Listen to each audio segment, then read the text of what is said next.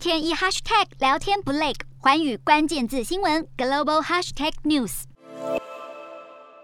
立陶宛与台湾关系升温，遭到中国经贸胁迫。除了抵制立陶宛产品，其他欧盟国家产品中如果有使用立陶宛产的零组件，也受到影响。对此，欧盟一月底在世界贸易组织对中国提诉，而世贸组织程序要求双边先行咨商。英国国际贸易大臣屈维里安七号推文表示，英国也将要求参与咨商，这也是继美国、澳洲之后。第三个要求参与相关程序的非欧盟国家。另外，澳洲金融评论报指出，立陶宛外长兰斯伯吉斯六号到十号访问新加坡与澳洲，为立陶宛在进步且稳定的亚洲与太平洋市场开拓新机会，落实供应链多元化战略，并深化与这两国的政治经贸关系。报道也提到，澳洲与立陶宛一样受到中国经贸胁迫，也拒绝向中国屈服，且同样针对中国的行为向世贸组织提出诉讼。利澳两国将就如何面对中国胁迫和贸易制裁的问题交换经验，以及讨论两国如何互相帮助。